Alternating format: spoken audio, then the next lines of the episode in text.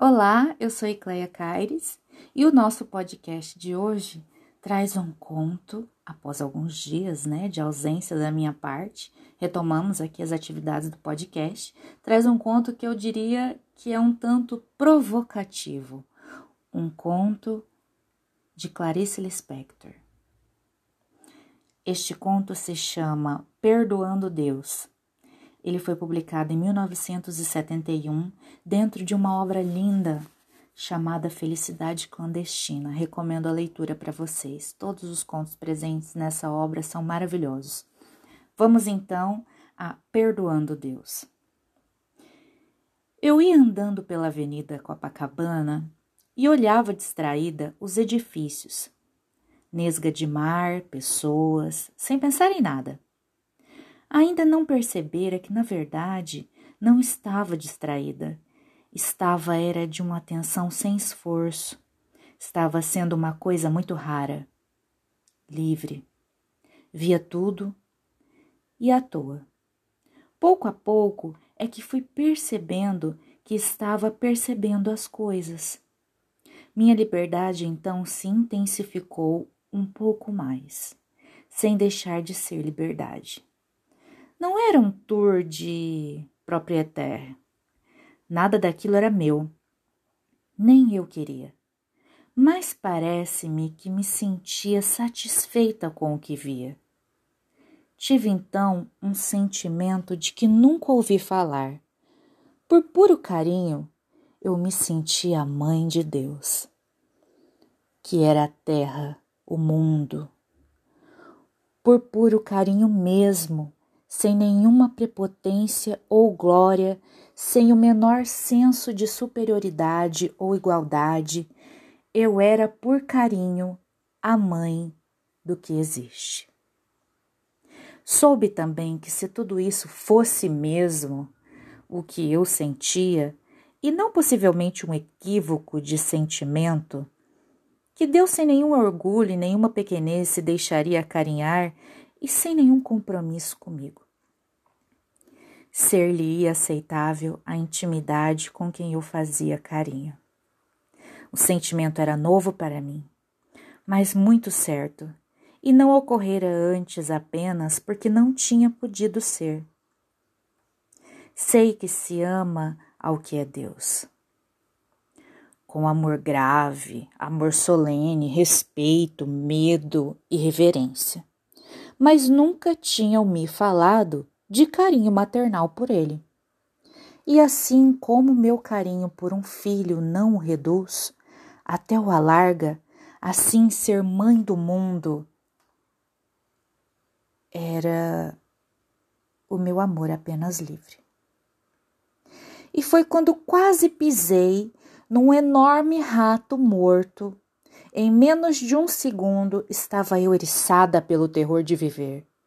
Em menos de um segundo, estilhaçava-me toda em pânico e controlava como podia o meu mais profundo grito.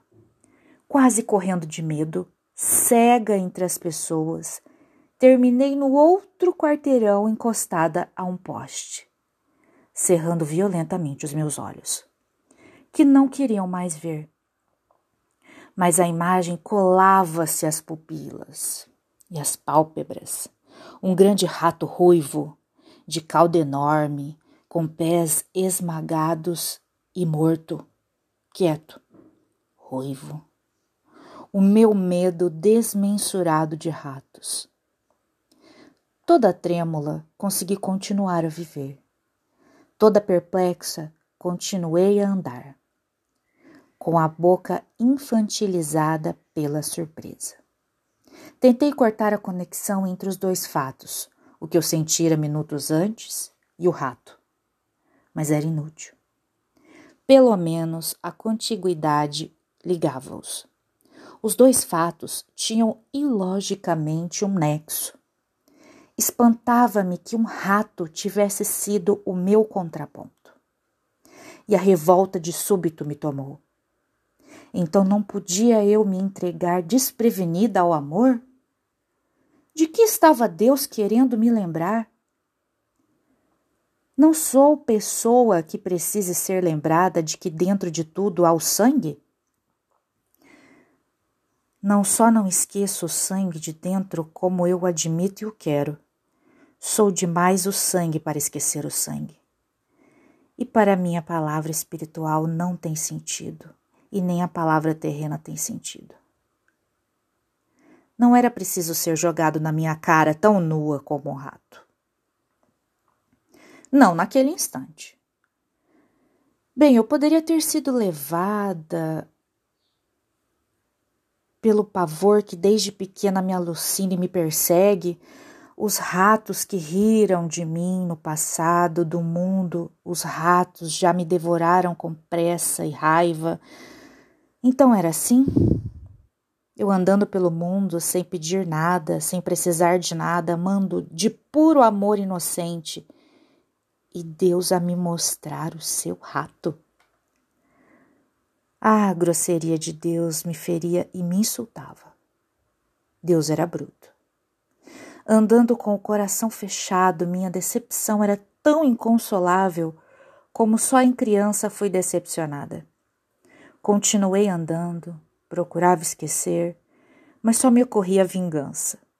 Mas que vingança eu poderia contra Deus Todo-Poderoso, contra um Deus que até com um rato esmagado podia me esmagar? Minha vulnerabilidade de criatura só. Na minha vontade de vingança, nem ao menos eu podia encará-lo, pois eu não sabia onde é que ele mais estava.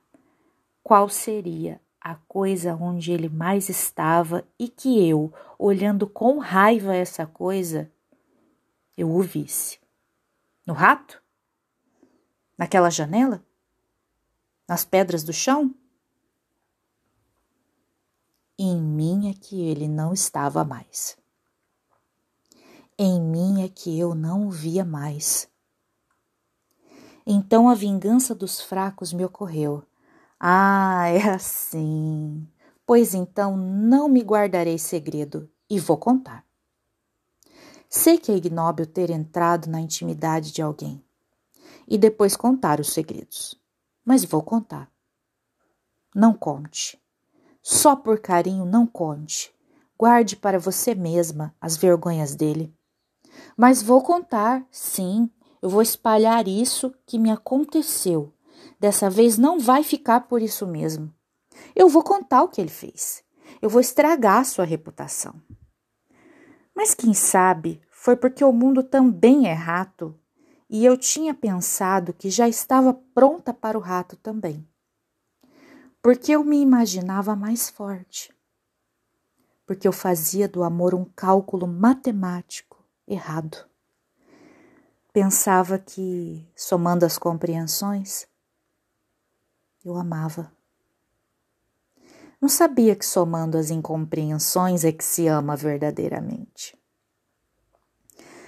Porque eu só por ter tido carinho pensei que amar é fácil. É porque eu não quis o amor solene sem compreender a solenidade e a ritualização da incompreensão que a transforma em oferenda. E é também porque sempre fui de brigar muito.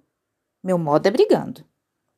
E porque sempre tento chegar pelo meu modo, é porque ainda não sei ceder. É porque no fundo eu quero amar o que eu amaria e não o que é. É porque ainda não sou eu mesma. Então eu o castigo é amar um mundo que não é ele. E também porque eu me ofendo à toa. É porque talvez eu precise que me digam com, com brutalidade, pois eu sou muito teimosa.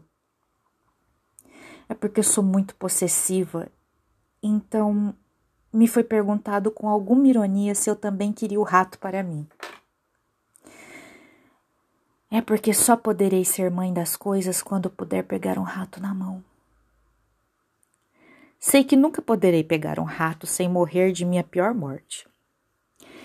Então, pois eu que eu que use o Magnífica, que à toa é cega sobre o que não se sabe nem vê. E que eu use o formalismo que me afasta, porque o formalismo não tem ferido minha simplicidade, e sim o meu orgulho, pois é pelo orgulho de ter nascido que me sinto tão íntima do mundo. Mas este mundo que eu ainda extraí de mim de um grito mudo porque o rato existe tanto quanto eu. E talvez nem eu nem o rato sejamos para ser vistos por nós mesmos. A distância nos iguala. Talvez eu tenha que aceitar antes de mais nada esta minha natureza que quer a morte de um rato. Talvez eu me ache delicada demais apenas porque não cometi os meus crimes, só porque contive os meus crimes eu me acho de amor inocente. Talvez eu não possa olhar o rato enquanto não molhar sem lividez esta minha alma que é apenas contida. Talvez eu tenha que chamar de mundo esse meu modo de ser um pouco de tudo. Como posso amar a grandeza do mundo se não posso amar o tamanho da minha natureza? Enquanto eu imaginar que Deus é bom só porque eu sou ruim, não estarei amando a nada. Será apenas o meu modo de me acusar. Eu que, sem nem ao menos ter me percorrido toda, já escolhi amar o meu contrário, e ao meu contrário quero chamar de Deus. Eu que jamais me habituarei a mim. Estava querendo que o mundo não me escandalizasse. Porque eu que de mim só consegui foi me submeter a mim mesma, pois sou tão mais inexorável que eu. Eu estava querendo me compensar de mim mesma como uma terra menos violenta que eu. Porque enquanto eu amar a um Deus só porque não me quero, serei um dado marcado, e o jogo de minha vida maior não se fará. Enquanto eu inventar Deus, ele não existe. Clarice Lispector Observa, gente. Observe, reflita. Quem é Deus para você?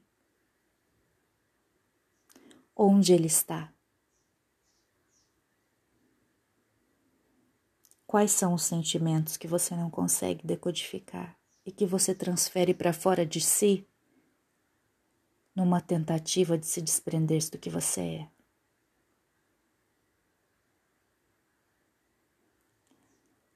Na maior parte das vezes, a gente encontra Deus se olhando no espelho. Um beijo para vocês. Esse é o podcast de hoje.